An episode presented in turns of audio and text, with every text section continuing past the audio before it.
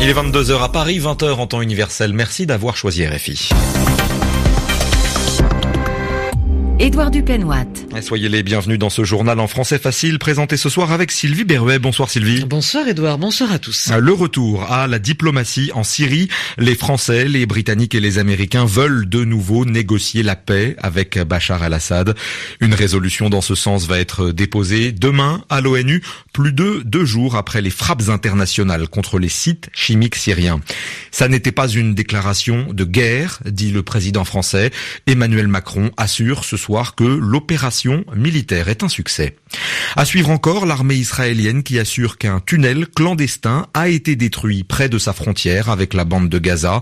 Le tunnel était creusé non loin de l'endroit où se réunissent depuis deux semaines plusieurs milliers de Palestiniens. Et enfin, dans dix minutes, on retrouvera en direct Thomas de Saint-Léger depuis le stade du Parc des Princes. Le Paris Saint-Germain est en train de filer sans obstacle vers le titre de champion de France de football. Les journaux. Les journaux en français facile. En français facile. Après les frappes militaires menées en Syrie, les pays occidentaux veulent désormais remettre en avant la diplomatie. Ces frappes ne sont pas amenées à se répéter tout de suite. Voilà ce que semblent dire plusieurs chancelleries occidentales. Dès demain, la France doit proposer une résolution au Conseil de sécurité des Nations Unies. Elle est soutenue par la Grande-Bretagne et par les États-Unis. Les trois pays veulent convaincre la Syrie de négocier la paix, mais l'objectif déjà semble très difficile à atteindre. Léa Dupérin. Une chose est sûre, les négociations s'annoncent compliquées. La résolution portée par la France et soutenue par le Royaume-Uni et les États-Unis doit être présentée lundi.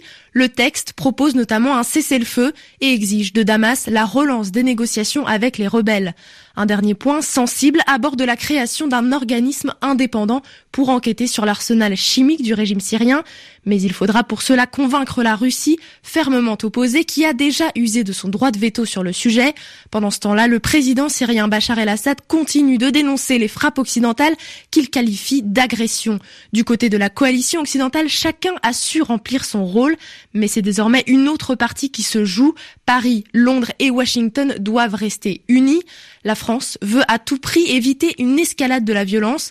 Le président Emmanuel Macron sera en visite à Moscou au mois de mai avec un objectif, faire pression sur la Russie pour convaincre Damas de s'ouvrir aux négociations. Le terrain d'entente avec Moscou pourrait être d'autant plus difficile à trouver que les États-Unis préparent de nouvelles sanctions contre la Russie. Déclaration tout à l'heure de l'ambassadrice américaine à l'ONU. Nikki Haley confirme que de nouveaux intérêts économiques russes vont, vont être visés. Des entreprises soupçonnées d'avoir un lien avec l'arsenal chimique syrien. Le secrétaire au Trésor Steve Nunchin pourrait en dire davantage dès demain matin. Lui aussi est très critique envers l'attitude des Russes. Le président français, Emmanuel Macron, il donne ce soir un long entretien où il revient sur la manière dont les frappes ont été décidées sans que la Russie ait son mot à dire.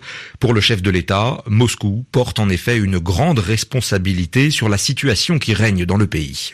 Les Russes ont, en novembre 2017, bloquer le mécanisme d'attribution de l'Organisation internationale de lutte contre les armes chimiques, ne permettant plus à la communauté internationale de s'organiser. Ils l'ont impuissanté. Donc ils sont complices. Bien sûr qu'ils sont Emmanuel complices. Macron. Je l'ai dit, Ils sont complices. Vladimir Poutine le matin. Oui. Ils n'ont pas Vous l'avez eux, appelé le matin. Ils n'ont pas eux utilisé le, Le chlore, matin des frappes. mais ils ont construit méthodiquement l'incapacité de la communauté internationale par la voie diplomatique à empêcher l'utilisation Ils d'armes sont donc chimiques. complices. C'est ce que Je- vous avez dit à Vladimir C'est ce que Poutine. je lui ai dit. Je lui ai dit que par le non-respect de la résolution des Nations Unies, manifeste, nous mettions en situation la communauté internationale de ne plus faire respecter le droit international humanitaire en Syrie. Emmanuel Macron tout à l'heure sur BFM TV et sur Mediapart. Oui, et quant aux frappes hein, proprement dites, le président français déclare que l'opération militaire était une réussite et que les capacités de production d'armes chimiques par la Syrie ont été détruites. Il ne s'agit pas pour autant d'une déclaration de guerre, dit-il, au régime de Bachar el-Assad. Enfin, et pour refermer ce sujet, l'Organisation pour l'interdiction des armes chimiques a commencé ses travaux à Damas. Elle enquête sur cette attaque chimique, justement, qui a causé la riposte militaire internationale. Les experts de l'OIAC ont reçu ce matin des officiels du régime de Damas. Le journal en français facile. Un tunnel clandestin entre la bande de Gaza et Israël aurait été mis hors d'usage par l'armée israélienne. C'est ce qu'elle a annoncé aujourd'hui, la destruction de ce tunnel qui aurait été construit par le Hamas pour relier la bande de Gaza et le territoire israélien. Ce serait en tout cas le huitième tunnel détruit en six mois, alors qu'à la frontière, justement, la tension est toujours aussi importante. RFI à Jérusalem, Guilhem Delteil. L'entrée du tunnel se trouve dans le secteur de Jabalia, dans le nord de la bande de Gaza, et le tracé le fait passer à proximité de l'un des cinq camps du retour installés par les organisateurs de la Grande Marche entamée le 30 mars dernier, dit l'armée israélienne. Mais la construction de cette infrastructure n'est pas liée à ce qu'Israël voit comme des tentatives d'attaque de sa frontière sous couvert des manifestations. Elle avait commencé après la dernière guerre, en 2014, affirme l'un des porte-parole de l'armée, précisant qu'Israël surveillait l'avancée de ce tunnel. La construction n'était pas terminée, le tunnel n'avait pas encore de sortie, mais il avait atteint le territoire israélien et ce week-end, l'armée a décidé de le combler avec des matériaux qui le rendent inutilisable. Il s'agissait du tunnel le plus long et le plus profond, s'est réjoui le ministre de la Défense Avigdor Lieberman. Il faisait plusieurs kilomètres de long selon les estimations de l'armée. À l'ouverture du Conseil des ministres ce dimanche, le Premier ministre Benjamin Netanyahu a affirmé qu'Israël continuera à lutter contre les menaces souterraines. Le gouvernement a d'ailleurs lancé la construction d'un mur souterrain avec la bande de Gaza pour empêcher les incursions sur le territoire israélien. Guillaume Beltaï, Jérusalem, RFI. Paris, 22h06, prenons la direction du Parc des Princes. Voilà un peu plus d'une heure que le PSG reçoit Monaco. C'est évidemment du football.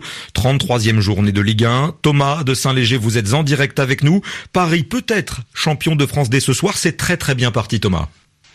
Oui, Edouard, je crois qu'on peut le dire sans trop prendre euh, de risques. Comme Manchester City en Angleterre, Paris sera sacré euh, champion de France euh, ce soir et avec la manière Paris régale. On est à la mi-temps de ce match. On, attend d'ailleurs les Parisiens pour le coup d'envoi de la seconde période et le PSG mène 4 buts à 1, 4 buts marqués en 4 15 minutes, 4 buts magnifiques dans la construction, dans, la finition également. Tous marqués ces buts par des Sud-Américains. Lo Celso, l'argent Cavani, l'Uruguayen, Di Maria, encore un Argentin, et puis Lo Celso, encore lui, sur une superbe, un superbe centre extérieur du pied de euh, Pastore. Les Monégasques ont réduit l'écart une dizaine de minutes avant la pause par euh, Lopez, le Brésilien. Mais franchement, franchement, on les voit mal euh, revenir dans ce match. À signaler aussi un fait de jeu, la sortie sur blessure et sur civière de Djibril Sidibé, le latéral de Monaco et de l'équipe de France visiblement touché à la jambe